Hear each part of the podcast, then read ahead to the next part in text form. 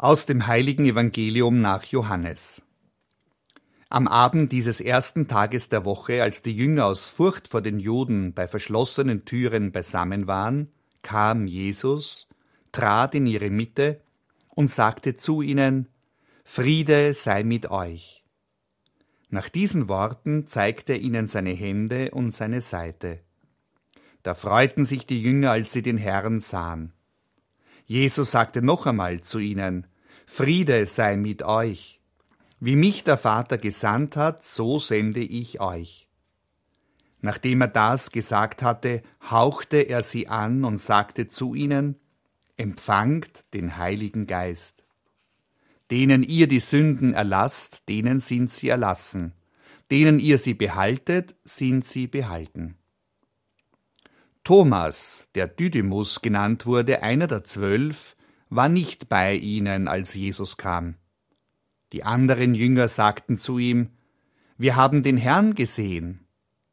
Er entgegnete ihnen, Wenn ich nicht das Mal der Nägel an seinen Händen sehe, und wenn ich meinen Finger nicht in das Mal der Nägel und meine Hand nicht in seine Seite lege, glaube ich nicht.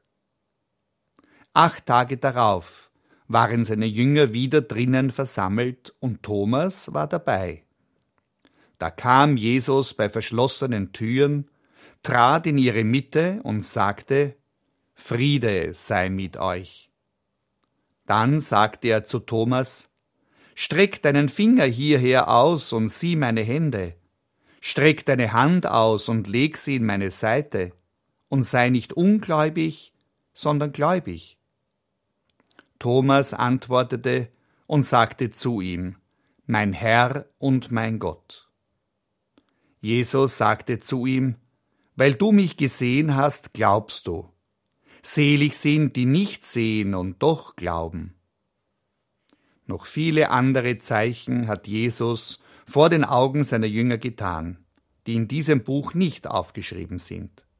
Diese aber sind aufgeschrieben, damit ihr glaubt, dass Jesus der Christus ist, der Sohn Gottes, und damit ihr durch den Glauben Leben habt in seinem Namen. Evangelium unseres Herrn Jesus Christus.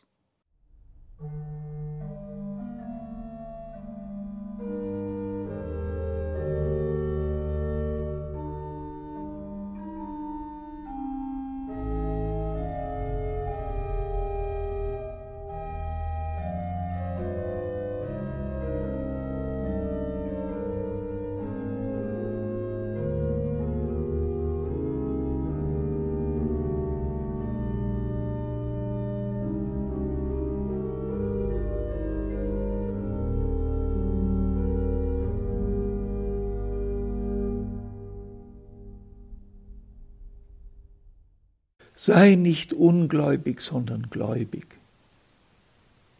Dieses Wort der Ermahnung Jesu an den Apostel Thomas macht mich sehr nachdenklich.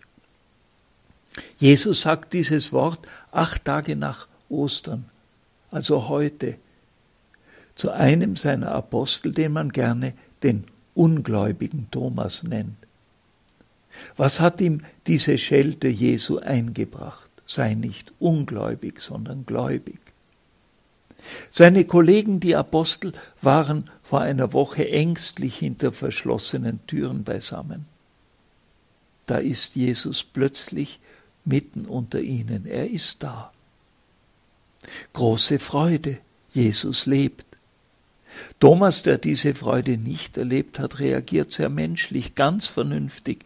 Wenn ich ihn nicht echt erlebe, berühre, seine Wundmalen betaste, kann ich nicht glauben, dass er wirklich lebt. Was braucht es zum Glauben? Muss man sehen, was man glauben soll? Wenn ich etwas sehe, dann brauche ich es nicht zu glauben dann weiß ich es. Heißt also Glauben nichts wissen? Aber warum glaubt Thomas den anderen Kollegen nicht, dass sie Jesus wirklich gesehen haben? Ich glaube doch vieles, was ich nicht selber gesehen habe, denn ich vertraue, wenn andere mir sagen, dass sie es gesehen haben. Der Apostel Johannes hat Jesus gesehen und bezeugt, dass er wirklich auferstanden ist. Deshalb hat er ja das alles in seinem Evangelium aufgeschrieben, wie er selber sagt, damit ihr glaubt, dass Jesus der Christus ist, der Sohn Gottes, und damit ihr durch den Glauben Leben habt in seinem Namen. Ist es heute freilich fast 2000 Jahre später noch sinnvoll, aufgrund einer so alten Geschichte an Jesus zu glauben? Wie steht es um den Glauben heute bei uns in Österreich? Die Zahlen stimmen einen nachdenklich. Vor 60 Jahren waren fast 90 Prozent der Menschen in unserem Land katholisch. Heute sind es nur mehr 55 Prozent. Vor 60 Jahren war der Anteil der Personen ohne religiöses Bekenntnis minimal, gerade einmal 3,8 Prozent. Heute liegt er bei beachtlichen 22,4 Prozent. In Wien sind die Zahlen noch viel deutlicher in der Großstadt. Der Anteil der Katholiken ist schon geringer als der Anteil der Konfessionslosen, 32 gegen 34 Prozent. Steigend ist aber auch die Zahl der Andersgläubigen. Etwa die orthodoxen Christen sind österreichweit geschätzt 500.000, eine halbe Million. Die Muslime etwa 700.000. Wird Österreich in Zukunft ungläubig oder wird es andersgläubig? Sind alle, die einer Religion angehören, auch wirklich gläubig? Und sind alle Konfessionslosen deshalb schon ungläubig, weil sie sich nicht zu einer der anerkannten Kirchen und Religionen bekennen? Kann der ungläubige Thomas uns in dieser Frage ein wenig weiterhelfen? Jesus sagt zu Thomas, nachdem dieser ihn sehen und berühren durfte, weil du mich gesehen hast, glaubst du. Selig sind, die nicht sehen und doch glauben. Was also heißt Glauben? Wer ist gläubig und wer ist ungläubig? Es gibt Menschen, die sich selber als ungläubig andere, die sich selber als gläubig bezeichnen. Und es gibt die, die im Laufe ihres Lebens zum Glauben finden, gläubig werden, aber auch die, die von sich sagen, sie hätten ihren Glauben verloren, den sie einmal hatten. Glauben ist also etwas, das wachsen oder abnehmen kann. Wie hat sich etwa die Corona-Pandemie auf den Glauben ausgewirkt? Der sonntägliche Gottesdienst hat noch mehr abgenommen. Deutlich gewachsen ist dagegen die Teilnahme über die Medien. Über eine Million Menschen nehmen jeden Sonntag über Radio und Fernsehen an einem Gottesdienst teil.